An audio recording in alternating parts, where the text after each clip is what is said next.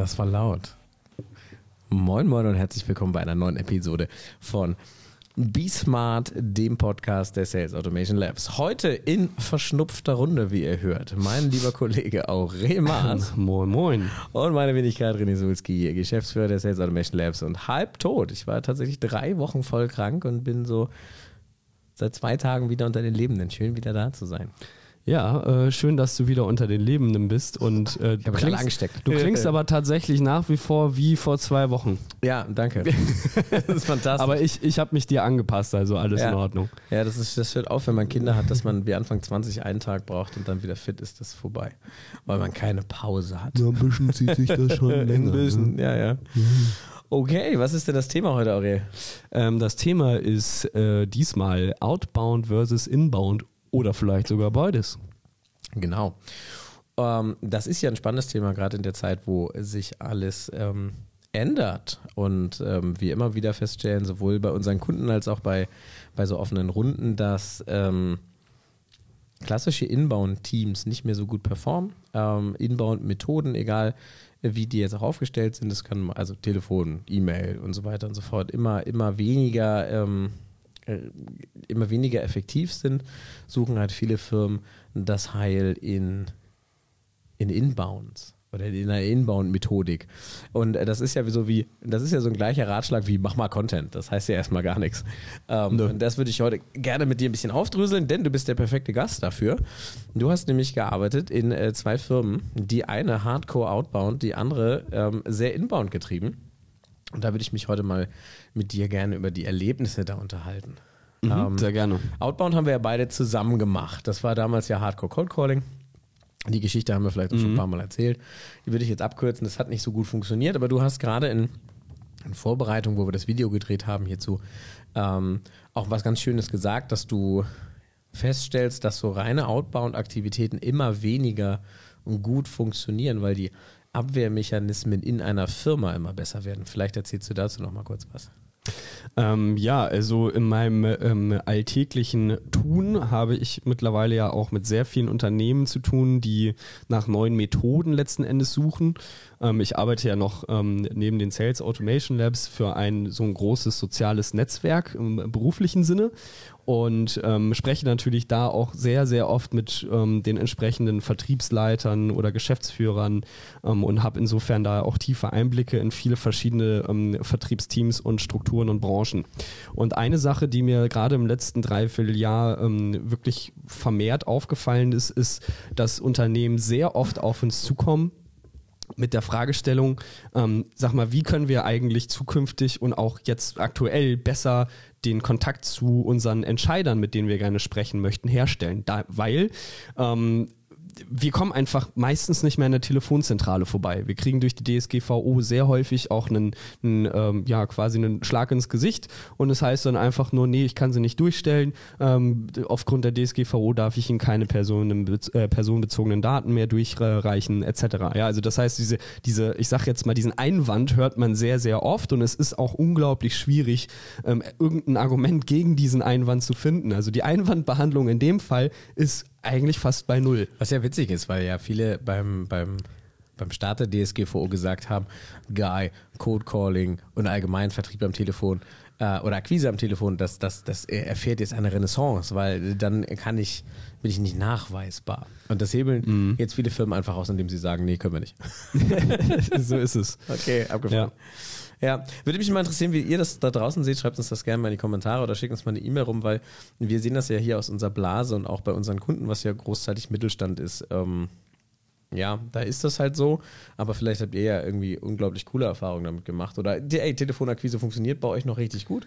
Dann ja. äh, würden wir uns freuen, wenn ihr euch mal äh, hier in die Illustre-Runde mit reinsetzt und davon mal erzählt.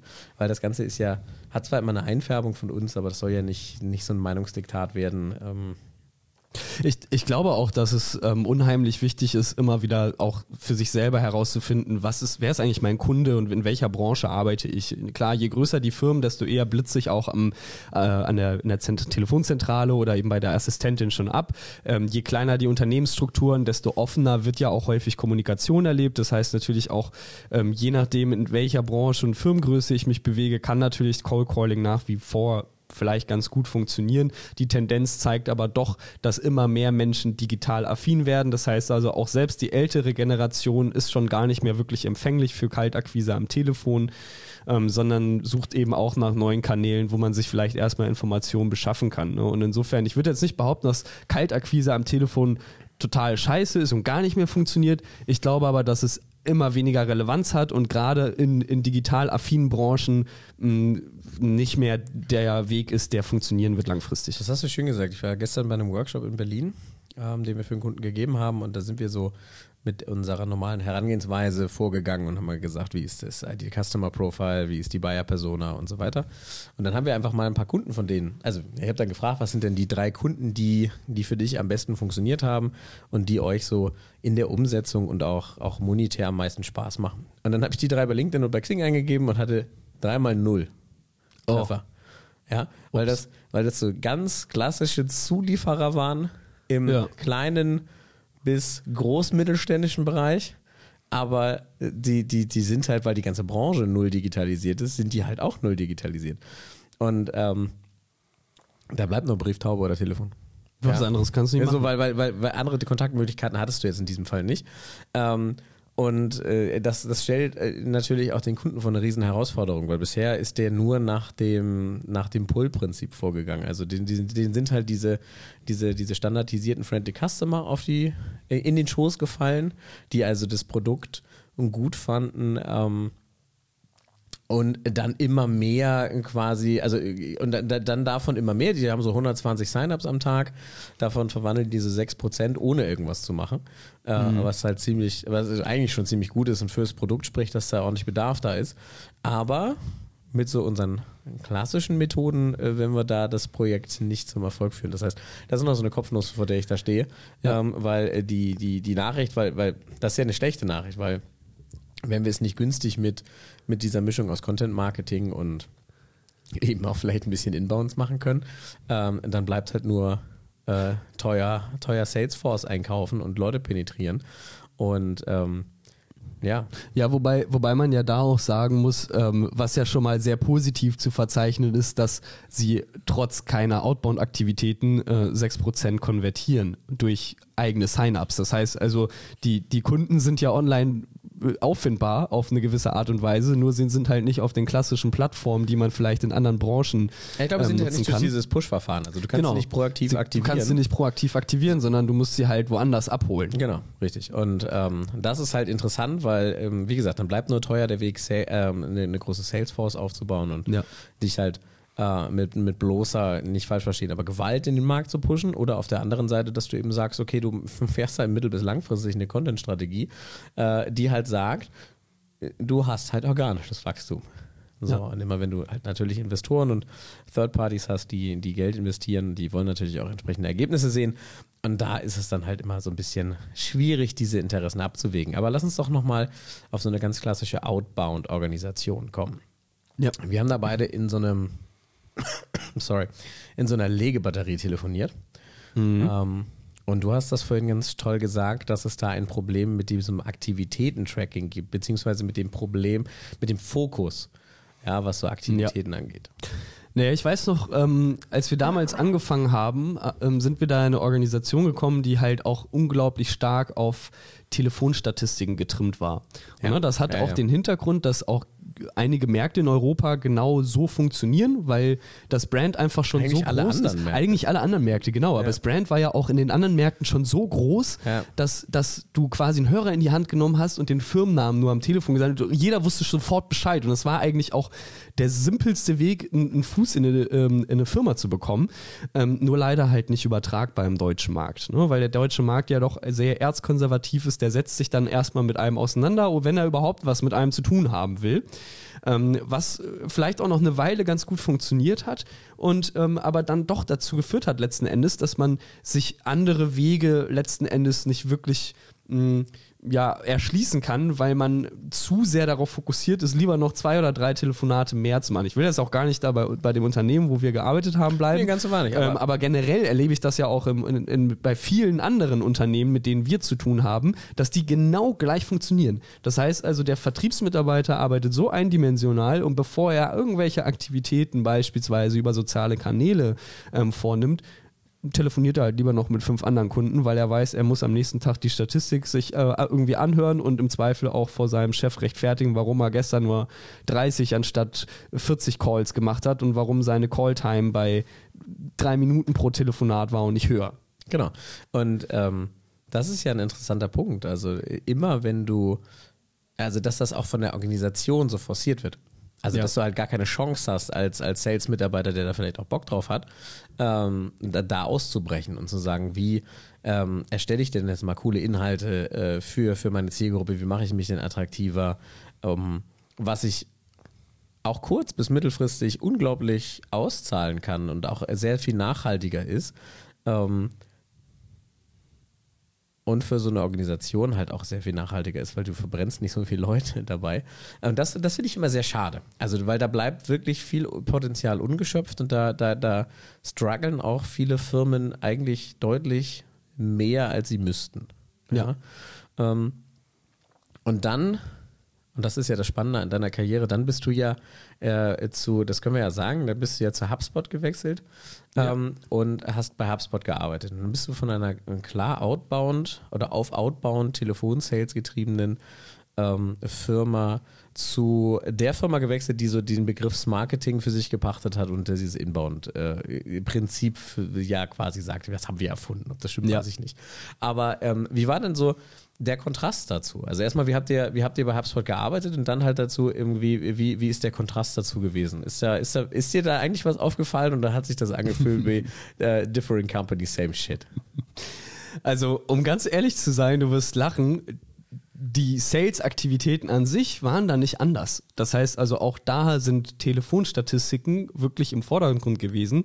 Der große Unterschied war nur, ähm, dass du im Grunde genommen nicht mehr mit Unternehmen sprichst, die dich nicht kennen, sondern jede, jede Rufnummer, die du quasi wählst, ja. war dann schon eine Firma, die auf irgendeine Art und Weise mit HubSpot ja äh, kommuniziert hat. Sei es eben durch beispielsweise de, den Download eines äh, White Papers oder durch äh, regelmäßige Aktivitäten auf der Homepage, durch jemanden, der sich viel durch den Blog beispielsweise, der ja sehr umfangreich ist bei HubSpot, durchliest, ähm, durch jemanden, ähm, der vielleicht auch schon mehrere Aktivitäten auf der Homepage hatte und plötzlich sich eine, sich eine Pricing-Page anguckt. Ja, das heißt also, die Aktivitäten, ähm, die dann nach draußen gegangen sind, waren deutlich personifizierter und die Ansprache dahinter auch eine komplett andere, sodass also die, die ja letzten Endes Akquise nach wie vor über Telefon auch in, in vielen Fällen zumindest stattgefunden hat.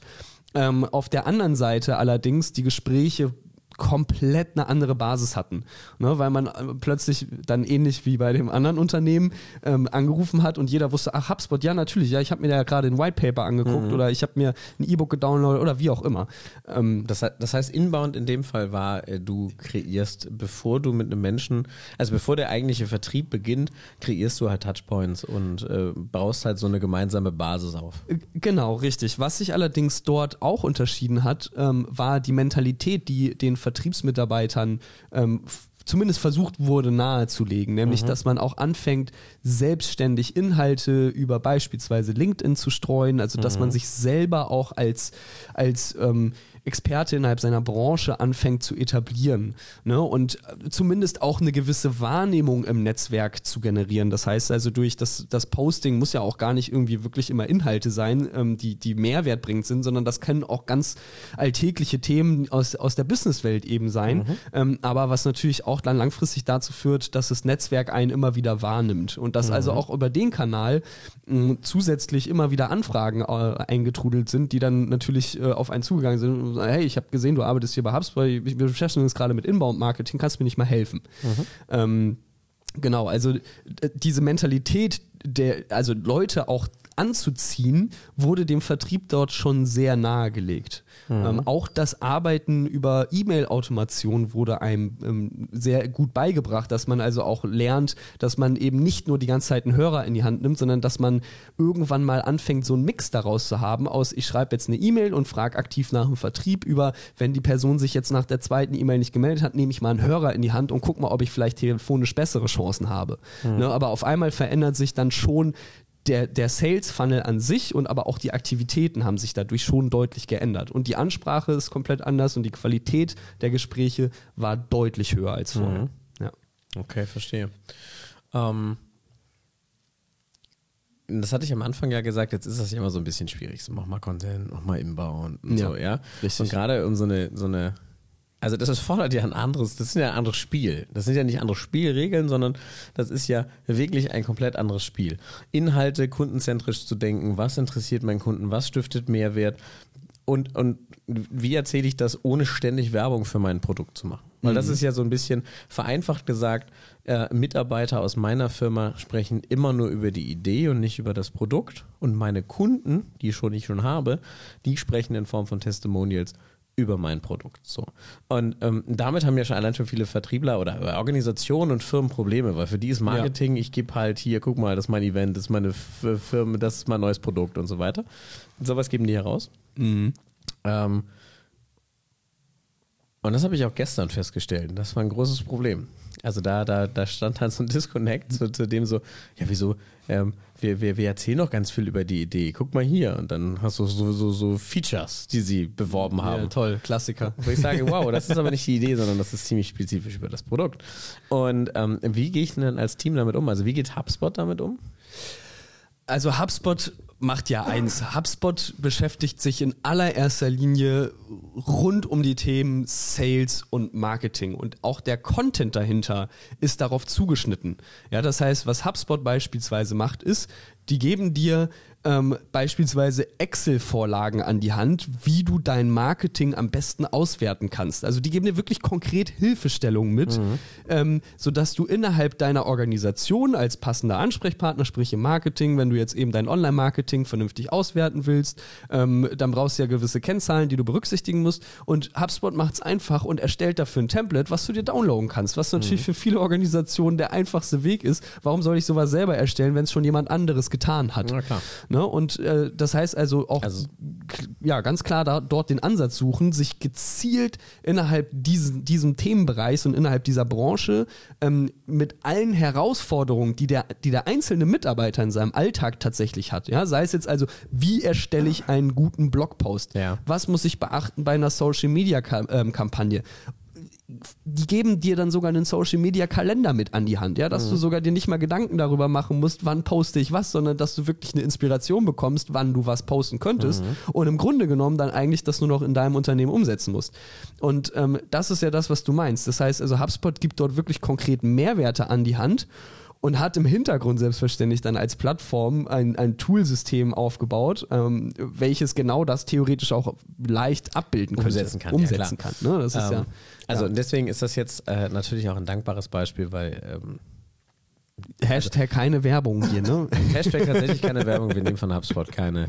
Es ist einfach nur ein gutes Beispiel, wie es halt. Also weil, weil zum einen haben die natürlich ein Inbound-Marketing-Tool, zum anderen haben die dann natürlich gutes Inbound-Marketing und ähm, das ist ein schönes Beispiel aus, das Produkt spiegelt den Content wieder und ist vor allen Dingen nutzerzentrisch gedacht für die Leute, die dann das Tool letzten Endes benutzen.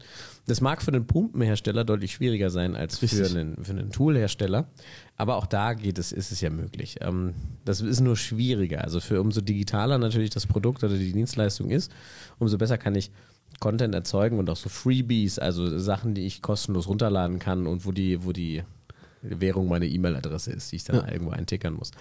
Ähm, und trotzdem, und das ist ja dann, ist ja immer in interdisziplinäres Arbeiten. Interdisziplinär Richtig. in der Form, das ist ja nicht, wie, wie ich das äh, häufig propagiere, dass äh, Sales und Marketing immer weiter zusammenwachsen. Die Realität sieht ja heute ja äh, auch bei einem HubSpot noch so aus, dass es halt ein, ein Marketing-Team gibt, wo es spezifisch Leute gibt, die den ganzen Tag Content machen.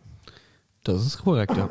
Die fand ich immer total cool, weil die hatten nicht diesen ganzen Druck, den ich hatte. Ich habe, was ich früher aus meiner Startup-Welt so mitgenommen habe, und zwar auch in dem Unternehmen, wo wir zusammengearbeitet haben, weißt du, dieses ganze hippe Startup-Feeling, alle sind so fresh und cool und alles ist toll und es gibt Cornflakes umsonst, das hört immer an der Türklinke zum Sales auf. Und da ist derselbe Bullshit, den du dann so aus den 80ern oder 90ern noch kennst und alle anderen sind total entspannt und hip und die Sales-Leute gehen halt mit Augenring nach Hause, weil sie nicht wissen, wie sie ihren Umsatz machen sollen. Ähm, und diesen Disconnect gibt es ja wahrscheinlich dann auch weiterhin, oder? Also reden Marketing und, und Sales denn, also wie, wie müssen diese beiden Teams zusammenarbeiten? Also was wir ja häufig in der Praxis erleben, ähm, ich meine, wir sitzen ja selber aktuell auf einem ähm, dieser Art von Projekte, mhm. ähm, wo der Sales beispielsweise ganz gut performt, ähm, aber Marketing den eigenen Zielen hinterherläuft. Ne? Und, und, und sich beide aber irgendwie querstellen, weil beide haben halt ihre eigenen Zielvorgaben und insofern verfolgt das eine Team eben die eigenen Ziele, das andere Team versucht die anderen Ziele zu verfolgen und wenn das eine Team anfängt wegzurennen und das andere Team aber nicht mehr hinterherkommt und dieser Disconnect plötzlich existiert, dann ist ja auf einmal die Frage, okay, ähm, arbeitet ihr eigentlich zusammen oder seid ihr, weil eigentlich dient doch Marketing dazu, besser zu verkaufen? Das heißt also, wenn ich ein gutes Marketing-Team habe, dann hilft es ja dem Vertrieb, die Kennzahlen noch auszubauen. Das heißt also, wenn der Vertrieb eh schon funktioniert, dann könnte der Vertrieb noch besser funktionieren und parallel im Umkehrschluss könnte aber Marketing auch wieder seine eigenen Ziele verfolgen. Ja, ja aber ich ähm, glaube, in, in, diesem spezifischen Fall, also absolut. Ähm, da ist halt, ich habe auch manchmal das Gefühl, dass das äh, nicht bei dem, bei dem Kunden jetzt, aber dass viele, dass viele Firmen gefühlt, also das Marketing und das Sales-Team rennen nicht auf selbe Ziel zu, obwohl sie dasselbe obwohl Ziel haben. Obwohl sie dasselbe Ziel haben, genau. Ja, das richtig. ist so, als wenn sie in gegengesetzte ja. Richtungen in einen Marathon laufen. Genau. Und beide machen so immer ab der Hälfte Check Hands. Wir rennen beide Marathon, aber wir haben nichts miteinander zu tun. Genau, aber in die gegengesetzte Richtung. genau. Und einmal, einmal am Tag kommen wir aneinander vorbei, machen Check Hands und gehen halt oder rennen halt wieder weiter. Ähm, in dem spezifischen Fall ist das nochmal noch mal schlimmer, weil das ein, ein, ein global organisiertes Unternehmen ist und ähm, die Marketing-Themen schwerpunktmäßig dann aus Amerika vorgegeben werden. Das heißt. Organimen äh, finde ich übrigens ein. Habe ich Organimen gesagt? Du hast gesagt, or, die Mischung aus Organisation und Unternehmen. Organim. Geil. Ich meinte Nukular. das war, was ich suchte, war Nukular. Nukular. Also ein, ein Organem. Ja. ähm, ja, eine Wortschöpfung finde ich gut. Also, ähm, dieses Organem hat halt das Problem, dass sie aus Amerika gesteuert werden. Und ähm, also die Marketinginhalte kommen zentral organisiert aus, äh, aus Übersee und ähm, berücksichtigen wenig, nicht gar nicht, aber wenig die, die marktspezifischen ähm, Themen. Das bedeutet, ja. ähm, die haben zum Beispiel das Problem, dass in Amerika oder in Großbritannien oder auch in Frankreich ein ganz anderer Fokus auf Produktgruppen herrscht wie hier in Deutschland und dementsprechend das Marketingmaterial nur bedingt einsetzbar ist und die halt ja. also quasi aus wenig sehr viel rausholen müssen.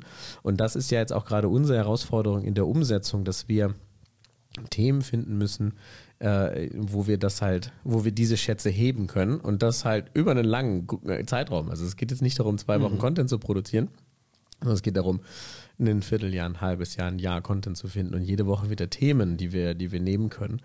Und das ist bei so einem hochtechnischen und, ähm, falls ihr zuhört, wenig sexy Thema. Ja, das ist halt auch ein bisschen, das ist halt schwierig. Ähm, das ist eine Herausforderung, da jede Woche wieder, wieder neue ja, Sachen das stimmt. Und ähm, das ist aber nochmal noch mal schwerer. Also wenn das halt ja. keine, wenn du noch nicht mal die, die Datenhoheit hast, also die Themenhoheit deines Marketings so, ja. Mhm. Ähm, und deswegen, da interdisziplinär zu arbeiten, ist nochmal eine ganze Ecke schwieriger. Und jetzt kommt ja und das ist vielleicht auch ein gutes Beispiel, weil in der Praxis ist es dann auch so, dass der offiziell, weil gehen wir mal davon aus, okay, das klappt jetzt. Ich möchte einen Inbound-Kanal machen, Marketing zieht mit, Sales-Team findet das total super, weil ich kriege irgendwie aufgewärmte Leads und muss nicht kalt machen, also Kaltakquise machen. Jetzt ist es aber so, dass äh, dann diese Inhalte über das, über das Firmenprofil gesteuert werden. Und, äh, also gestreut werden, über die offiziellen Firmenkanäle. Ähm, und äh, ja, der, der Disconnect dann auch schon wieder da anfängt, dass die Firma sagt, naja, wenn jetzt jeder Sales-Typ oder jeder meiner Mitarbeiter anfängt, das über sein privates Profil, das kann ich ihm wieder vorschreiben, ähm, dann müssen die Leute Bock drauf haben, dann hören wir auch in unserem Daily Business ganz häufig, ja, und was ist, wenn der dann weggeht? Der baut sich so ein riesen Netzwerk auf und dann ist er äh, weg. Das ist doch toll für ihn. Ja, aber ich sage, aber das kann, das, das kann dir doch immer passieren. Du kannst doch dem armen, armen Mitarbeiter jetzt nicht auch noch sein Netzwerk kaputt machen. Das also, ist doch auch was, was er sich über längere Zeit aufgebaut hat. Exakt, genau. Und ja? das, das sind aber so die, die, die Vorbehalte, die wir dann so im, schon, ja. im, im, Tagesgeschäft hören. Ähm, aber der ideale Fall sollte ja sein, dass du dann äh, das Material, was du was du anfertigst, auch über die privaten Profile der Ansprechpartner verfolgst. Äh, zusätzlich. Zusätzlich. Ich glaube, um, um auch die Frage zu beantworten, wie, wie Marketing und Sales zusammenarbeiten sollten, ähm, das stimmt schon. Also Marketing sollte auch Inhalte für den Vertriebsmitarbeiter mit vorbereiten, dass der einzelne Vertriebsmitarbeiter die Möglichkeit hat, das in seinen persönlichen Kanälen zu streuen.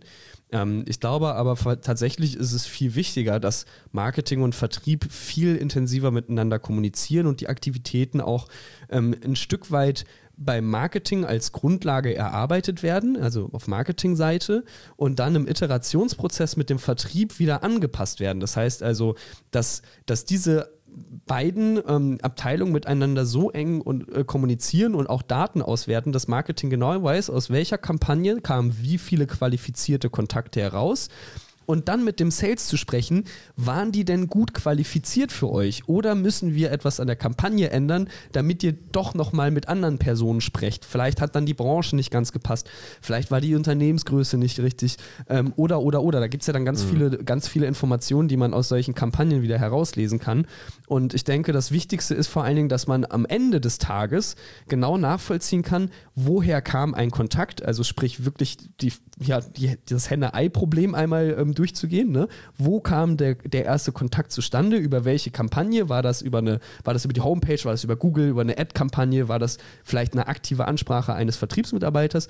Und wie ist der Kunde letzten Endes dann konvertiert worden? Also hat er eine, eine E-Mail äh, gekriegt und ist sofort zum Kunden geworden? Hat er einen Anruf gekriegt, ist sofort oder hat er vielleicht erstmal sich zehn Homepages angeguckt, ähm, äh, zwei Landingpages angeklickt, ähm, fünf Whitepapers gedownloadet und ist dann letzten Endes mit dem Vertrieb in Kontakt gekommen. Mhm. Ne, aber auch dort wirklich äh, herauszufinden, also wo muss man marketingseitig ansetzen, um dem Vertrieb einen möglichst qualifizierten Lead in die Hand zu geben, das ähm, geht dann wirklich in den Bereich, wie man so schön sagt, warte, jetzt stellen sich dir die Nackenhaare zu Berge, ist Marketing. Ja, ich finde den Begriff furchtbar, weil ich immer an Smurf denke, aber das habe ich schon ein paar Mal gesagt. Also Smurf ist das englische Ausdruck für Schlumpf und ich habe die eine Zeit lang, habe die natürlich als Kind gerne in Deutsch geguckt und dann irgendwann in Englisch und dann hießen sie immer Smurfs und immer wenn du Marketing sagst, ist das so, ich denke mein Papa Schlumpf. Ähm, das ja. ist aber süß. Ja, Papa Schlumpf ist gut, ja. Ähm, und, und alle jüngeren Zuhörer so, hä? ähm, ich, ich finde, ähm, das ist höchst komplex. Also auch als du, du weißt, ich, ich weiß, wie es geht. Ich, äh, ja. ich, ich, ich weiß, was du meinst, wenn du das erzählst. Ähm, wir haben selber Probleme, das umzusetzen, einfach aus der Manpower her, die wir gerade haben bei uns. Ähm, also auch wir sind da nicht so gut, wie wir könnten. Und das Thema ist dadurch, dass das interdisziplinär läuft, hochkomplex. Es ist hochkomplex, aber eigentlich auch ähm, gar nicht mal so komplex, wenn man sich überlegt, dass man die wenn man die richtigen Tools hat, mhm und, und sich vorher die richtigen Gedanken macht, ähm, also wirklich so einmal in der Theorie diesen Funnel durchstrukturiert. Ja, lass uns, lass uns das gleich mal machen. Also ich würde gerne mal ja. so, ähm, um, um auch so das Ganze abzurunden, mal so ein konkretes Beispiel äh, uns, uns ausdenken. Lass uns da mal bei uns bleiben. Also wir haben jetzt festgestellt, ähm, wir können sehr schnell und effektiv Content produzieren, aber es ist ein eigener Job, diesen Content zu verteilen. Also die richtigen Anreize zu schaffen, die Kanäle zu identifizieren, zu bedienen und so weiter. Und das machen wir halt für unsere Kunden und aber wir beide, also wir, wir machen das gerade noch nicht für uns so, so sehr konsequent, weil bis das bisher an meinem oder an Timo Schreibtisch kleben geblieben ist und ich woher nehmen, wenn nicht stehlen? Genau, man richtig. ist sich selbst ja immer der schlechteste Kunde. Genau, und ich ertrinke halt gerade in Arbeit. Jetzt habe ich halt ähm, jetzt war, also wir, wir sind dann auch, und für euch nochmal, wir sind von Woche zu Woche für, mit diesem Podcast gelaufen äh, und haben halt Woche für Woche äh, immer ein Video, ein Podcast und ein, ähm, ein Schriftstück dazu passend äh, für ein Thema erstellt. Und das ist, fordert natürlich, äh, das ist in normalen Wochen schon irgendwie eine Aufgabe, weil du die Zeit rausschneiden sollst. Wenn du aber drei, vier Reisetage hast und mitten in einem Projekt sitzt, dann ist das völlig unmöglich. Also haben wir gesagt, stopp, das stresst zu sehr. Wir äh, produzieren jetzt Content vor bis, bis, mindestens sechs Wochen. So, wir sind jetzt bis zwölf Wochen Content haben wir jetzt. Ähm, sowohl Eigen- als auch Fremd-Content, also viel mit Gästen. Aber auch da ist der Hintergrund, Warum haben wir zwölf Wochen? Das ist ganz einfach, weil wir eben nicht dazu gekommen sind, den zu verteilen. Das heißt, jetzt haben wir eine, eine feste Stelle geschaffen, die sich 30 Stunden die Woche nur darum kümmert, für uns ähm, diesen Content zu verteilen, sich Strategien dafür auszudenken. Das heißt, so mein Ratschlag wäre, für so eine Firma aus meiner eigenen Erfahrung als Geschäftsführer, die Einsicht, das ist ein voller Job. Ja. Und nicht in die Erstellung, sondern allein nur die Koordination und Verteilung. Das bedeutet, äh, mein erster Ratschlag wäre, stelle eine dezidierte Person ab, die sich darum kümmert und dessen einzige Aufgabe es ist, das zu tun. Weil für mich und für uns ist für 2020 eine elementare KPI und das jetzt in, wir beiden Geschäftsführer, also Gerald und ich, haben uns geeinigt. Er macht äh, die, die, die AAA-Kunden, also er holt Key-Accounts ran und ich sorge dafür, dass die Marke Sales Automation Labs nächstes Jahr sich weiter etabliert ähm, und, und haben da uns gewisse KPIs gesteckt. Das heißt, ich als Geschäftsführer, meine Erfahrung, ich muss eine Person dafür benennen und äh, die muss dafür voll verantwortlich sein und die muss auch genug Zeit dafür haben, diese Sachen zu verteilen. Das wäre so der erste Punkt, Ja. den ich in den Ring schmeißen würde. Dann äh, gehen wir mal aus Verteilungswege. Das heißt, es ist ja immer ein Klassiker. Ich gehe also mit irgendwas raus und, und muss ja nutzerzentrisch denken. Das heißt, bei uns müssen das Dinge sein, das muss Wissen sein, was du direkt anwenden kannst. Ja. Ja, also jetzt wären jetzt klassisch so Checklisten für deinen Vertrieb, es wäre eine Bandanalyse oder jetzt hier zu diesem Thema gibt es halt von dir, glaube ich, was hast du dir ausgedacht? Diese? Ähm, äh, ein Outbound Sales Guide für 2020, in dem wir einfach mal, ähm, also es ist, es ist jetzt nicht irgendwie der Guide schlechthin und ich denke, dass es wahrscheinlich viele Vertriebler, Oh, viele tief. Vertriebler geben wird, die sich da, den kann ich alles schon, ist in Ordnung, äh, das, darum geht es auch gar nicht, aber ich habe festgestellt, dass es nach wie vor so wahnsinnig viele Organisationen gibt, die immer noch mit Excel-Tabellen arbeiten, die nach wie vor halt vielen Hörer in die Hand nehmen, die sich nicht trauen, mal ein Video an Kunden zu schicken oder, oder, oder, oder, aber äh, gleichzeitig haben wir eine so große Auswahl an verschiedenen Tools, die uns genau diese Arbeit unheimlich leicht machen.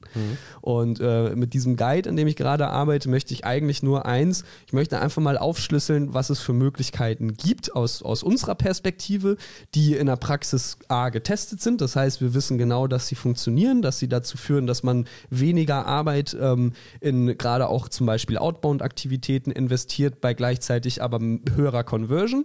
Ähm, und insofern soll das einfach nur nochmal so ein, so ein Nachschlagwerk in Anführungsstrichen sein, ähm, um ja ein bisschen Inspiration zu bekommen oder eben auch einfach ja vielleicht neue Reize mal für, für mich und mein Team auch ähm, zu bekommen, wie ich Vertrieb gestalten kann. Sorry. Aber das Ganze dann ähm, aus, der, aus der Praxis raus. Aus der Das heißt, Praxis dass raus. Du halt, dass du halt äh, das direkt äh, für dich als Head of Sales oder als Vertriebsteam dann nutzen kannst. Ist sogar inklusive einer Kostenübersicht, dass ihr genau wisst, wie viel Geld ihr in die Hand theoretisch Genau. nehmen müsstet. Ne? Und äh, das ist halt, das ist halt so ein typisches Freebie. Und das würden wir jetzt, um, um das auch mal ganz konkret zu machen, jetzt haben wir den Podcast, wir haben das Video und wir haben den Freebie. Ähm, in der Vergangenheit war das so, wir haben zu einem Thema mit einem Gast vielleicht, ähm, was war das? Ähm, Copywriting und Content mit dem Marcel Azeroth. Da hatten wir 10, 12 Videos von und haben davon eins verwertet. Ja, was sehr schade war. So. Das heißt, ähm, unsere bisherige Content-Strategie war, wir, wir posten einmal die Woche, hier, guck mal, äh, hier ist der neue Podcast, dann nochmal, hier ist das neue Video und äh, bei beiden, hier kannst du dir was runterladen. So. Zukünftig wird das also so sein, dass wir ähm, uns äh, thematisch zwar Blöcke legen, aber nicht mehr so dogmatisch das Woche für Woche machen und Content regelmäßig teilen. Das heißt, der zweite Punkt ist, also wir brauchen eine feste Person. Wir, du musst halt den Content produzieren ähm, und das muss eine gewisse Persistenz haben. Das heißt, du Ja. musst regelmäßig Content in irgendeiner Form erstellen und das darf sich auch in den Medien unterscheiden. Also es kann ein Video pro Woche sein, ähm, das, also, oder den Tonus wie bei uns, dass du einen Podcast veröffentlichst, ein Video und äh, ein Freebie. Und das Freebie ist dazu da, zum einen Mehrwert zu stiften und was Handfestes mitzugeben, aber zum anderen ist es natürlich auch so, und das machen wir auch so, dass du dir das nicht runterladen kannst, sondern ja, wir schicken es dir halt per E-Mail zu, also ein Automatismus schickt dir das per E-Mail zu, aber wir hätten gerne deine Kontaktdaten dafür. Ja. Klassischer Inbound-Funnel, würde ich sagen. Exakt, genau. Und das ist es ja, weil der klassische Inbound-Funnel ist, äh, du, du bekommst dann von uns weitere Informationen. Wir nutzen das jetzt nicht äh, vertrieblich in der Form, dass wir, dass wir da jetzt loslegen würden. Also das kontaktiert dich kein Sales, weil die sind alle beschäftigt gerade bei uns. so, aber, sondern, äh, aber du kriegst dann halt weitere Informationen. In unserem Fall. Aber in einem normalen Inbound-Fall wäre das ja dann tatsächlich Lead-Gen. Das Ja. bedeutet, nehmen wir jetzt mal an, wir, wir würden das jetzt äh, vertrieblich nutzen, dann würde der Lead reinkommen. Der würde bei uns im CRM gespeichert werden, ähm, per Doppel-Opt-in quasi bestätigt, DSGVO-konform. Und von dort aus würdest du ein Lead-Scoring bekommen als Kontakt. So, das heißt, Genau. wir, würden, wir würden messen, bist du nochmal auf so einer Landingpage unterwegs, wie häufig klickst du denn Inhalte? Guckst bist du dir jede Woche sowas an? Bist du nächste dir- Woche wieder genau, dabei? Bist du wieder dabei. Und ab einem gewissen Punkt, ähm, wenn man sagt, so fünf bis acht Touchpoints, also hast dir fünf Videos angeguckt, so 100 Prozent, hast dir fünf White Papers runtergeladen oder so, ab dann kriegst du bei uns so den Wert so, uh, da, der, der hat aber Interesse. Und dann würde, wenn wir das denn tun würden, was wir nicht machen, aber dann äh, wäre jetzt quasi der Sales, der dich dann kontaktiert. Und ähm, das ist ein klassisches Beispiel für einen Inbound-Funnel, korrekt? Das ist ein sehr gutes Beispiel für einen Inbound-Funnel und bildet ihn ja auch quasi genau äh, so ab, wie er im Bilderbuch steht. Ne? Um es mal mit den HubSpot-Worten zu sagen, attract, convert, close und delight, also anziehen, den Kunden anziehen oder potenziellen Interessen anziehen, Interessenten anziehen, ähm, ihn bei Laune halten, so lange, bis er von selbst sagt, jo, jetzt will ich doch mal vielleicht mit den Leuten quatschen oder sich so viel Inhalte ähm, selber schon ähm, gedownloadet hat, dass der Vertrieb aktiv sagen kann, okay, der kennt sich jetzt so gut mit unserem Thema aus, jetzt kann ich ihn mal anrufen oder ihm eine E-Mail schreiben oder über LinkedIn oder Xing oder wie auch immer einfach mal kontaktieren und gucken, ob man da vielleicht auch mehr rausholen kann. Ähm, lustigerweise verkaufen das einige Firmen nach wie vor als als ähm, AI und KI gesteuerte Marketing Automation. total witzig, Das ist immer so ja. geil. Ich habe gestern, ich suche das hier gerade. Ähm, ich habe gestern ein, ein Freebie mir tatsächlich auch gedownloadet, weil ich, ähm, ich diesen, diesen Titel irgendwie ganz witzig fand. Ähm, genau das war es, glaube ich. Ich versuche das gerade einmal zu finden. Da ging es nämlich genau darum, um dieses Thema, ähm, äh, wie man durch AI und KI sein Marketing automatisieren kann. Und das war genauso wie, ähm, ich nenne jetzt den Namen nicht, aber es gab mal eine Person, die der dann sagt, ähm, mit dieser geheimen Datenbank. Oh, scheiße, das kannst war du, gut, ja. Oh ja, kannst du unbegrenzt neue Leads und ich dachte mir so, um Gottes Willen, sag doch einfach, dass es LinkedIn ist. Ja, das weiß sowieso jeder. Und genau das gleiche haben die auch gemacht. Die, die haben so, ein, so einen richtig geilen Clickbait-Titel ähm, ähm, hinterlegt und ich dachte mir so, komm, das, das guckst du dir jetzt mal an und ich wette mit dir, da steht einfach nur letzten Endes ein einfaches Lead-Scoring dahinter und was war's? Genau das. Mhm. Also die, es ist exakt das. Lead-Scoring ist ähm, ein War- wesentlicher Bestandteil war davon. denn das? Da hat jetzt, ich habe auch letztens so einen einstündigen Vortrag gesehen, so richtig die, die Spannungsmaus bemüht äh, über Social Recruiting. Und dann wurde da irgendwie, das ist hier die geheime BER-Methode und bla. Und dann wurde, dann wurde in dem kostenlosen Video nur das B aufgedeckt und ER wusste nicht, was es heißt. Und was sie eigentlich meinten, ist, hey, mach halt Facebook-Ads, um Leute zu akquirieren. Und das war so, wo ich dachte, oh, come on. Also, ähm, aber das ist jetzt, um, um nochmal zurück zum Thema, ähm, also wir, wir haben, wir müssen eine dedizierte Person haben, in die das Ganze orchestriert und verteilt. Wir brauchen regelmäßig neue Inhalte, gerne ähm, über verschiedene Medien hinweg. Wir äh, möchten dann irgendwann so viel Anreize setzen in Form von Call to Actions oder in unserem Fall so ein Freebie, was du dir downloaden kannst, ähm, dass wir den Kontakt in unserem CRM haben und Ja. damit quasi die Erlaubnis auch äh, dort proaktiv loszulegen.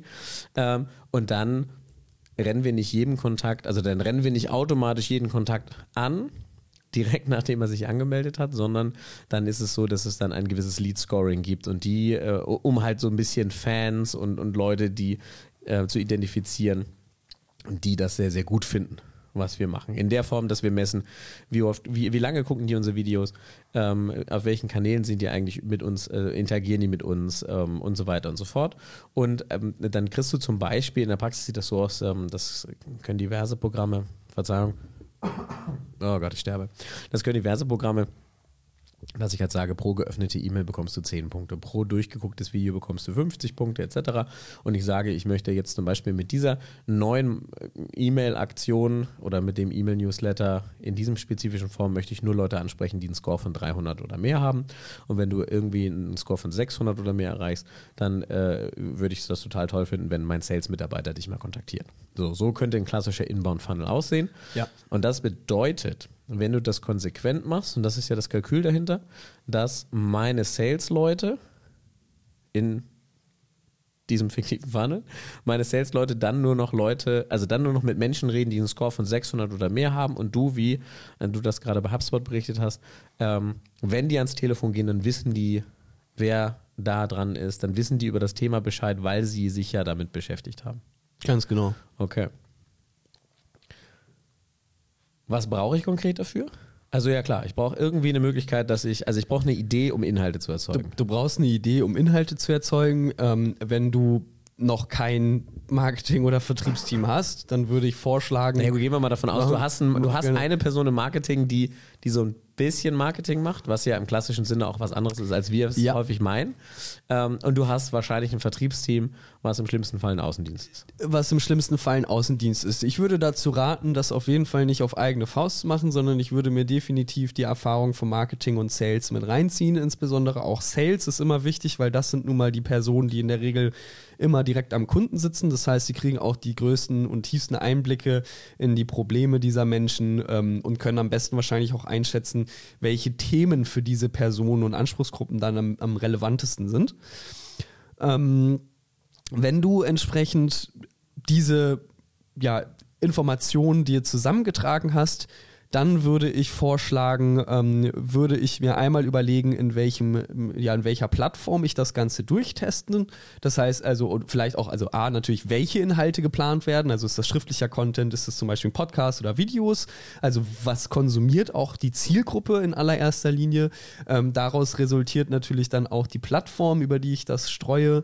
Und am Ende des Tages muss ich mir natürlich Gedanken machen, wie mache ich das Ganze messbar. Ne, das heißt also, ich brauche ein Toolset, mit dem ich das messbar gestalten kann. Ich brauche eine Plattform, mit der ich das in allererster Linie testen kann. In unserem Fallbeispiel ähm, ist wahrscheinlich Facebook sogar das, das Beste, um mal so einen Audience-Test zu machen, wenn ich jetzt ähm, Ad, äh, Ads schalte, beispielsweise mit den relevanten Inhalten, ähm, weil da kann ich es relativ günstig durchtesten, ähm, die Zielgruppe Stück für Stück optimieren und wenn ich dann zum Beispiel weiß, okay, ich habe jetzt ähm, die und die Person und ich weiß genau, die kann ich jetzt auch wieder eins zu eins beispielsweise bei Xing oder LinkedIn targetieren, dann ähm, kann ich da in diese Plattform auch Geld reinschmeißen.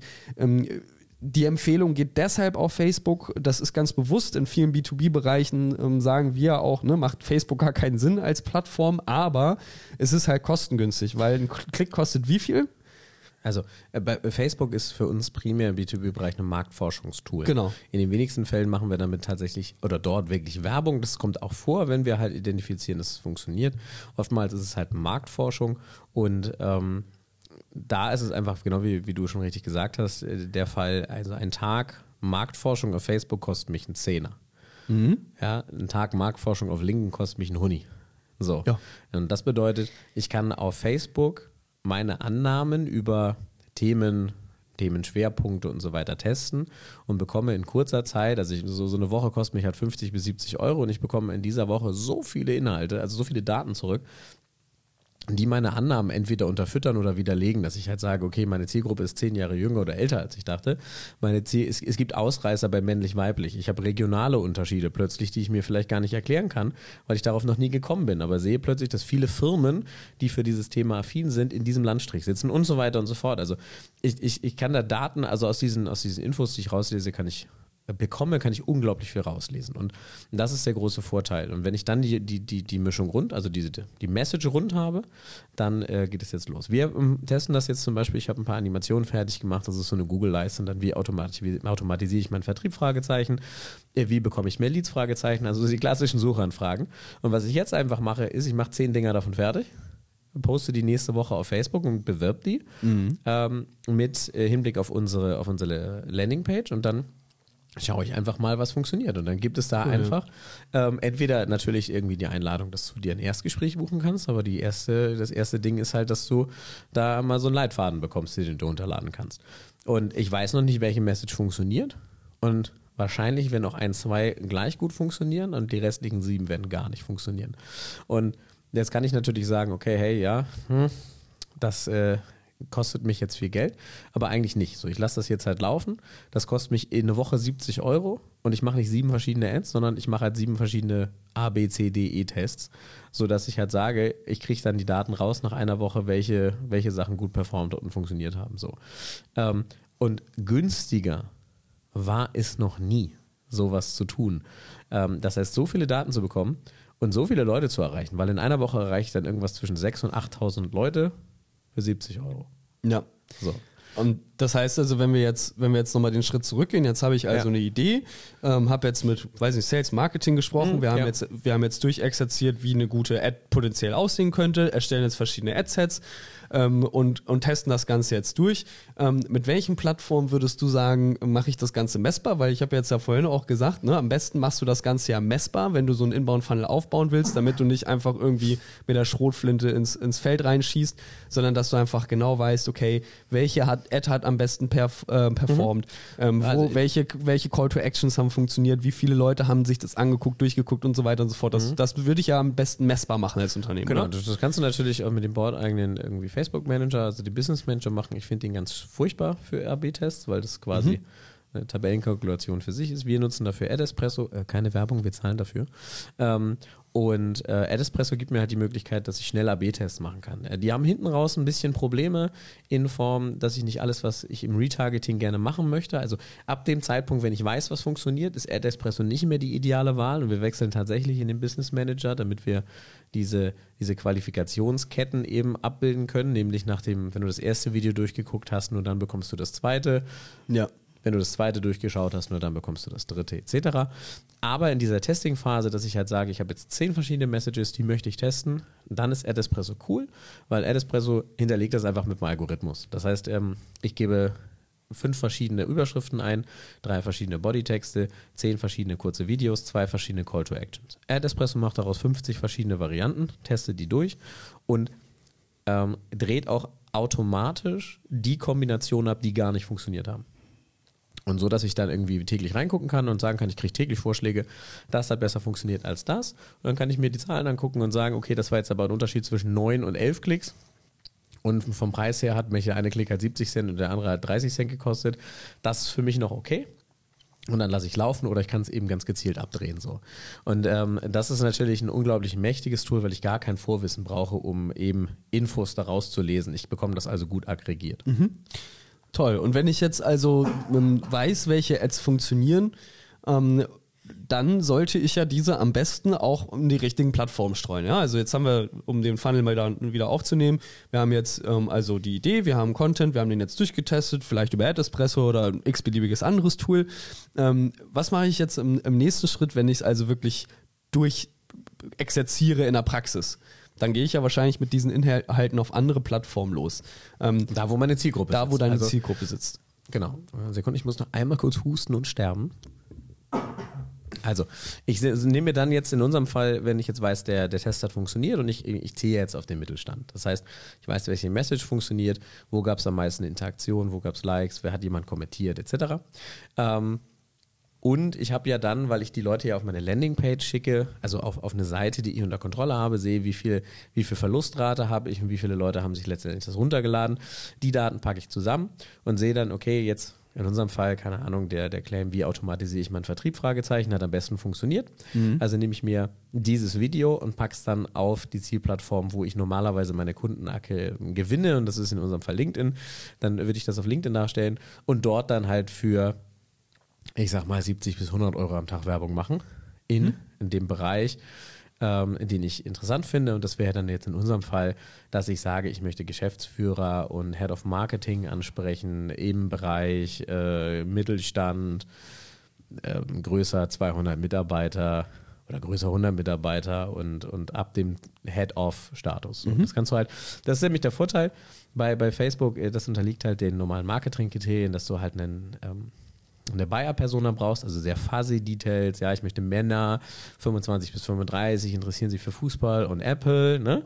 Und äh, bei, bei LinkedIn und, und Xing habe ich halt die Möglichkeit, sehr genau zu targetieren, in dem Fall äh, sehr sales-spezifisch, dass ich sagen kann, ich möchte, dass das nur Head of Sales, größer in äh, arbeitenden Unternehmen, größer 100 äh, Mitarbeiter in der Region Baden-Württemberg und Nordrhein-Westfalen und so weiter und so fort. Mhm. Das heißt, da gehe ich halt wieder ein bisschen zurück und kann dann dazu noch irgendwie ähm, im Bayer-Persona-Interessen hinterher schieben, dass ich trotzdem sagen kann, interessieren sich für die Themen Digitalisierung, interessieren sich für die Themen Sales Automation und so weiter ähm, und kann da das Targeting nochmal in, entsprechend anpassen. Und das heißt, also das ist jetzt ja dann natürlich auch für, für, mein, für meine Auswertung unheimlich wichtig, dass ich all diese Insights bekomme. Ähm, wenn ich jetzt also diese ganzen Insights habe und schon weiß, wen ich wo und wie über welche Plattform anspreche, ähm, dann sollte ich ja im besten Fall wahrscheinlich irgendwie mir jetzt überlegen, wie kann ich jetzt Inhalte vorproduzieren, dass ich jetzt das nur einmal mache und für die nächsten, sagen wir mal eben in unserem Fallbeispiel, zwölf Wochen jetzt die Ruhe, meine Ruhe davon habe. Was würdest du da empfehlen? Also, äh, es gibt ja den Unterschied zwischen einer Ad und dem Retargeting. Die Ad wäre jetzt, ich habe diese Such, diese Animation von der Suchleiste, dem Claim, den schicke ich raus und ähm, das Ziel ist, dass ähm, die Leute auf ähm, die Homepage oder Landingpage gehen und dort mit Inhalten interagieren. Also eigentlich ist das Ziel nicht, dass sie sich diese Ad angucken, sondern dass sie auf meiner Landingpage landen. Pardon. Aber jetzt gibt es natürlich auch die Möglichkeit, ich habe ein Kundeninterview oder ich habe was erzählt, zu einem Thema zu erzählen. Wir haben heute ein Video aufgenommen, für eben Outbound, Inbound ähm, und deine Meinung dazu. Also Und- quasi das, was wir jetzt als Podcast haben, nur Genau, noch mal als. Video. Ähm, und wenn du das zum Beispiel nimmst, ähm, wir haben auch am Anfang daraus ein Video von zehn Minuten gemacht. Und ähm, das ist aus produktionstechnischen Gründen relativ schwer, weil du zum einen so lange jemanden finden musst, der so lange darüber reden kann. Und du kannst dieses Video theoretisch nur einmal verwenden, weil es ist nur einmal wertstiftend für die Person, die sich das anguckt. Ähm, was wir mit unseren Kunden allerdings schon die ganze Zeit gemacht haben, ist, wir haben uns äh, in dem Interview einfach die Kamera laufen lassen und in mehreren halbstündigen Takes einfach uns über Themen unterhalten. Und ich habe dann in der Postproduktion einzelne Segmente rausgenommen. Das hat den Vorteil, du hast einen Drehtag und einen Content-Nachmittag und kannst aber 15 bis 30 verschiedene Clips rausnehmen und die wieder rausschmeißen und testen und für Marketing benutzen. Ähm, und das wäre auch meine Empfehlung. Das heißt, finde raus, welches Thema funktioniert in Form von so einem einfachen kleinen Audience-Test. Wie automatisiere ich meinen Vertrieb? Welcher Claim funktioniert? Und dann, wenn du weißt, okay, das Thema, wie automatisiere ich meinen Vertrieb, hat nicht funktioniert, aber das Thema, wie finde ich neue Leads, ist voll durch die Decke gegangen, dann setzt du dich hin und machst am besten ein Video, wo du aus mehreren Winkeln beleuchtest, wie finde ich neue Leads. Und dann nimmst du dir und schreibst ein White Paper, machst eine Checkliste, hey, pass auf, die Tools brauche ich, das muss ich umsetzen und das stellst du zum Download. Und im besten Fall hast du ja dann wahrscheinlich irgendwie eine Plattform, über das du möglichst ja alles das abbilden kannst. Ja? Also dass du sagen kannst, ich habe jetzt einen Social-Kalender beispielsweise, über den ich jetzt äh, meine Ads streue. Ähm, die sind dann schon vorproduziert und ich weiß beispielsweise in den nächsten zwölf Wochen laufen jetzt diese und jene Kampagnen. Ähm, die müssen ja nicht immer super spezifisch sein, sondern das können ja auch einfach erstmal grobe Kampagnen sein, die du dann nochmal spezifizierst. Ähm, Klar, und also- dann die Informationen müssten ja im besten Fall dann zusammenlaufen, dass du irgendwann, ähm, und da kommen wir auch wieder zum Thema Sales zurück, du willst ja irgendwann dieses Scoring-Modell haben. Genau, ne? also du musst halt ein Toolset haben in deinem CRM, das das abbildet. Das können wir natürlich plakativ sagen, ja, nimm HubSpot. Klar kannst du da HubSpot gibt's ja nehmen. verschiedenste. Genau, du kannst aber auch einen Pipedrive nehmen, du kannst einen Outfunnel einbinden und so weiter. Also es gibt Ich glaube, SuperOffice gibt es ja auch noch zum Beispiel. Ja, die erfahren wir ja, da, da fahren wir ja am Donnerstag, glaube ich, wie, wie die sind. Ja. Und, ja. Ähm, also mir ist halt, mir ist halt wichtig, ähm, du musst halt eine solide Grundlage haben. Und ob du jetzt mit äh, in den, den Pipedrive-Weg verfolgst und du sagst, du hast ein, einen CRM und äh, bindest je nach Bedarf externe Tools an oder ob du den HubSpot-Ansatz fährst und sagst, du hast ein CRM mit allen Sachen da drin. Ähm, das ist äh, quasi deiner Geschmacksrichtung überlassen. Aber du sollst schon dafür sorgen und das ist das Ziel, weil die Werbung alleine bringt mir nichts. Wenn, da, wenn die 1000 Leute klicken, dann habe ich dadurch nichts gewonnen. Sondern die eigentlich wichtige KPI ist, wie viele Leute haben sich das runtergeladen und daraus resultieren, wie viele Termine sind daraus entstanden. Ähm, denn was ich mit all diesen Maßnahmen erreiche, im Gegensatz zum normalen Sales, ist eine ganz klare Datenlage, wie viel Geld muss ich für einen Lead investieren, wie viele Leads brauche ich, damit daraus eine Opportunity wird, wie viele Opportunities brauche ich, dass dadurch ein Termin wird und wie viele Termine brauche ich, damit es daraus ein Kunde wird. Und dann kann ich eine ganz genaue Zahl dahinter schreiben, was mich ein Kunde kostet.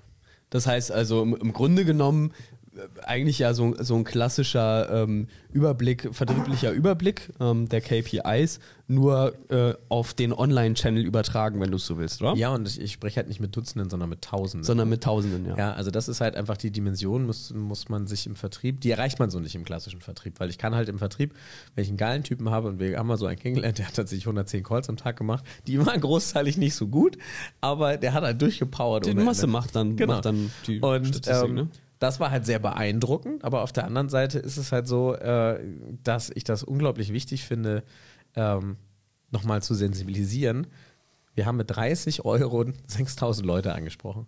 Mhm. Für 30 Euro kriege ich nicht mal einen Vertriebler dazu, dass er das Telefon anguckt. Eine halbe Stunde.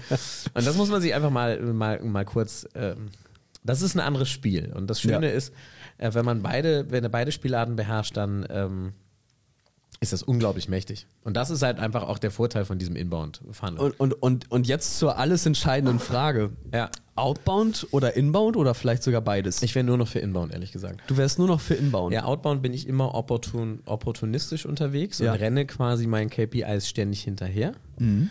Äh, und Inbound ist ja dieser Engineering-Ansatz, dass ich, äh, der braucht länger. Und zwar deutlich länger. Und er ist auch anstrengender, als man das am Anfang denkt. Das ist meine persönliche Erfahrung, die ich jetzt gemacht habe in dem im letzten Dreivierteljahr. Ja. Darf ich vielleicht nochmal einhaken? Klar. Was ist denn aus deiner Perspektive nochmal so die Definition von Outbound? Heißt für dich Outbound nur telefonische Kaltakquise? Nein, Outbound heißt, ich mache nur Push-Kaltakquise. Push- Unab unabhängig. Ich kann E-Mail-Blast rausschicken. Okay. Aber ich acker äh, an meiner, ich arbeite mich an meiner Zielgruppe ab. Ja. Ähm, und in, bei unseren Kunden empfehlen wir äh, immer am Anfang, weil wir nur begrenzte Zeit haben, von drei bis vier Monaten ja immer so eine Mischkalkulation. Genau. Weil wir Quick Wins erzeugen wollen, weil das ehrlich gesagt gut für die Stimmung ist. Ja? Wenn die halt was abschließen, während wir noch im, im Boot sitzen, dann ist das was Cooles, dann sehen die schnell Ergebnisse. Aber wir sagen auch ganz klar, wenn du mittelfristig kontrollierbar, also messbar und vor allen Dingen auch kalkulierbares Neugeschäft haben möchtest, dann kann das nur durch einen Inbound-Funnel ähm, funktionieren. Und das ist ein ganz anderes Spiel. Und das muss man einfach verstehen. Da kann man nicht dieselben Leute ransetzen, in der Regel. Sondern weil, weil du musst da schon anders denken. Wir Vertriebler, und das war ja auch unser Fehler am Anfang, wir mussten, die, wir mussten diese ganzen Fehler ja selber auch machen. Wir sind halt hingegangen und gesagt, ich, ich schicke dir eine Ad und dann buchst du dir einen Termin, weil ich bin Vertriebler, das Zielgerichtet, wham bam. Ne? Und dann sind wir Ja, durch. ja. Das funktioniert aber nicht. Und, äh, sondern du musst halt fünf, sechs Touchpoints sehr weich einsteigen und dann äh, musst du halt das Interesse schüren das erreichst du halt nur durch regelmäßige Ansprachen etc. Und dementsprechend, meines Erachtens, wenn du jetzt einen Vertrieb aufbaust und genug als Startup und genug Runway hast, also jetzt irgendwie sagst, du hast ein Jahr Zeit, bis dir das Geld ausgeht, nimm dir drei, vier Monate und bau einen soliden Inbound-Prozess auf. Punkt. Ja, mach's mit Ads. Wenn du deine Zielgruppe halbwegs targetieren kannst, such dir die richtige Plattform aus, teste das durch und dann mach halt eine, eine, eine Maschine draus. Das heißt nicht, dass irgendwer zu einem Zeitpunkt, dass niemand mit zu einem Zeitpunkt mal mit einem Kunden redet am Telefon, aber das heißt, du musst nicht jemanden haben, der äh, einen Großteil deines Erstbudgets oder deines Erstinvestments auffrisst, indem man proaktiv irgendwelche Bullshit-Bingo-Leute anspricht. Ich wäre nur für Inbound. Und, und vor allen Dingen, ähm, um, um da vielleicht auch nochmal so ein bisschen einzugrätschen, Telefon in die Hand nehmen, ist sowieso immer so eine Sache für sich. Äh, Outbound finde ich trotzdem gerade auch in dieser Phase ja schon wichtig, dass man also auch aktiv auf Personen zugeht und mit diesen spricht. Ich glaube aber halt, dass wir da nicht mehr den Hörer in die Hand nehmen sollten, sondern halt, dass wir andere Plattformen nutzen sollten. Ähm, und ich glaube, vor allen Dingen für ein Startup ist es enorm wichtig, sich am besten so früh wie möglich auch gerade so mit den Themen zum Beispiel Video Prospecting auseinanderzusetzen. Das heißt also, anstatt einen Hörer in die Hand zu nehmen, nehmt doch mal einfach ein kurzes Video für euren potenziellen Interessenten aus, auf, von dem ihr glaubt, dass der spannend für euch ist, also ein spannender Kunde sein könnte, und schickt dem doch einfach mal eine Videobotschaft. Das kennen die Leute so noch nicht. Und ähm, ich glaube, dass, dass ähm, wir haben es ja auch durchgemessen, also 80% Antwortrate auf solche Videos sind eigentlich garantiert. Die Leute kennen es noch nicht, die kriegen selten Videos und wenn sie mal eins bekommen, dann gucken sie sich das auch an. Ähm, das heißt nicht, dass ihr in so einem Video dann viel Sales-Pitches runterquasseln müsst, sondern viel mehr auch vielleicht über die Herausforderungen am aktuellen Markt sich austauschen, ähm, sich auszutauschen. Das ist halt etwas, was auch dem Gegenüber immer noch einen Mehrwert mitbringt. Ja, das würde ich auch so sehen. Gut, jetzt haben wir fast eine Stunde voll. Wir sind ja eigentlich jetzt schon eine Viertelstunde drüber. Ihr habt euch ja eigentlich gewünscht, dass wir immer so bei 45 Minuten bleiben. Jetzt sind Timo, hat sich. Timo hat sich das gewünscht, ja. Ja, auf, Grundla auf Grundlage auch unser, des Feedbacks, was wir bekommen haben. Ähm, aber ähm, ja, wie, wie könnten wir das zusammenfassen? Inbound oder Outbound oder beides? Ich glaube, wir würden sagen, beides, ein Mix aus beidem macht es aus, aber äh, der lange Weg wird immer der Inbound-Weg sein und, und der, Also auch der nachhaltige. Der, der nachhaltige insbesondere genau, aber ich, also aus meiner Perspektive glaube ich, ist der Outbound-Teil nie wegzulassen, weil am Ende des Tages braucht man immer jemanden, der aktiv auch nach draußen geht und, und das, die, das Unternehmen repräsentiert auf eine gewisse Art und Weise. Ja, also wir sind uns einig, dass wir da uns uneinig sind, das ist völlig okay. Ich weiß. Ähm, ich würde einfach sagen, also wenn du ein Startup bist ähm, und, und einfach nicht die Zeit hast, weil dir das Geld ausgeht, dann musst du beides tun. Dann musst du mit, mit Outbound kurzfristige Erfolge erzielen, solltest aber auf keinen Fall vernachlässigen Auf und da auch Fall. eigentlich Fokus drauf geben, dass du den Inbound Lie lieber aufbaust. mehr Inbound. Wenn du im Mittelstand bist und schon eine Salesforce hast, die funktioniert, aber du siehst, dass da, dass da Defizite entstehen, dass da einfach Umsätze auch wegbrechen mit der Zeit, dann solltest du ganz dringend ähm, dafür sorgen, dass du einen soliden Inbound-Funnel aufbaust. Es gibt da schöne Beispiele, wo das extrem gut funktioniert hat und ähm, da wird einfach auch kein Weg dran vorbeigehen und ähm, dann ist es wie beim Sales auch, wie jetzt Outbound. Es gibt halt Organisationen, die machen das sehr gut und werden sich durchsetzen und es gibt halt Organisationen, die machen das nur halbherzig und werden sich nicht durchsetzen. Und die Frage, die du dir als Geschäftsführer stellen musst und die ich mir auch stellen musste, ist schlicht und ergreifend, wie abhängig willst du von, ich sag mal, oppo- opportunistischen Chancen sein, um eben dein Geschäft planen zu können? Ja, was für eine Datenlage willst du haben? Und die erreichst du im Outbound einfach nicht. Also weder kriege ich die Datenqualität hin, dass ich halt sage, okay, ich habe einen guten, das sind immer Menschen, die sind nicht, ach, schwierig, ja. äh, ein, ich habe einen guten, ich habe einen schlechten, ich habe einen guten, einen schlechten, einen Ich, motivierten. glaub, einen- ich, glaub, ich glaube, da kann man einfach die Faustformel rein, ranziehen. Äh, 2 bis 5 Prozent Conversion hast du so oder so. Und am Ende Ja. ist es dann egal, durch welchen Funnel. Nur, ob ich 100 Calls mache an einem Tag oder ob ich an einem Tag 1000 Personen online anspreche. Ich glaube, da liegt dann halt auch ähm, das Geheimnis. Genau, also 2% von, von, von 30 unter 2% von 6000. So, das ist halt, das ist halt die Frage. Genau. Ähm, und ähm, mir ist nur wichtig, nochmal zu sagen, wenn du Inbound machst, dann mach's halt nicht halbherzig und dann sei dir bewusst, dass das halt ein, ein vollwertiger Vertriebszweig ist, weil das ist eigentlich auch so die Message meiner Erfahrung nach bei vielen Unternehmern ist, Outbound ist das einzig wahre, weil das kann ich aktiv steuern und bei Inbound habe ich immer so einen Kontrollverlust, einen gefühlten und das ist nicht der Fall und dann setzt ihr aufs falsche Pferd im Das Zweifel. ist eigentlich genau andersrum. Ne? Eigentlich ist es genau andersrum. Ja. Genau. Cool. Ja, ähm, ich glaube, dann haben wir dieses Thema doch sehr intensiv einmal behandelt. Ähm, Soll ich zur Werberunde kommen? möchtest du eine Wer ja, Ähm, also, da wir gerade unsere Verteilungsstrategie umstellen, weiß ich auch gar nicht, wann dieser Podcast erscheint und wann dieser Content erscheint. In jedem Fall würde ich mich freuen, wenn ihr uns mal auf unserer Seite besucht, euch äh, mal für unser Newsletter anmeldet, uns auf YouTube äh, abonniert? Instagram haben wir einen Instagram-Kanal, auf unseren Social Medias mal besucht, kommt auf LinkedIn vorbei, hinterlasst uns mal ein bisschen Feedback. Wir sind immer auf der Suche nach externen ähm, Gästen und Partnern für unseren Podcast. Der Deal ist da ganz einfach. Äh, wenn wir, wenn es zwischenmenschlich passt und wir so ein Thema gefunden haben, ähm, was unsere Hörer und Zuschauer interessiert, dann besuchen wir euch, machen eine nette Videoreihe über eben ein Thema, was wir vor ausklamüstern und einen Podcast zusammen. Ähm, Video könnt ihr natürlich ähm, auch für eure Zwecke verwenden. Wenn ihr also Lust habt, äh, dann schreibt mich gerne mal an unter reni.salesautomationlabs.de und ansonsten ähm, ja, Liebesbriefe äh, an hello at äh, salesautomation.de oder eben an meine Adresse und ähm, lasst gerne was da, abonniert, seid fleißig und äh, gute Geschäfte. Und auch immer gerne natürlich Feedback, ähm, wenn ihr irgendwelche Wünsche habt, was können wir besser machen oder uns anders strukturieren, dann auch immer her damit. Ne? Kein, kein, kein Feedback, auf gar keinen Kein Fall. Feedback. Ah, das, waren die, das war der Teil mit den Liebesbriefen schon. Genau, ne? ja, kein, kein Feedback, Kein auf gar Feedback, keinen okay. Fall. Alles klar. Gut, Ja. Schön, dass ihr reingehauen habt. Ich äh, wünsche euch eine schöne Woche und äh, bis bald. bis bald.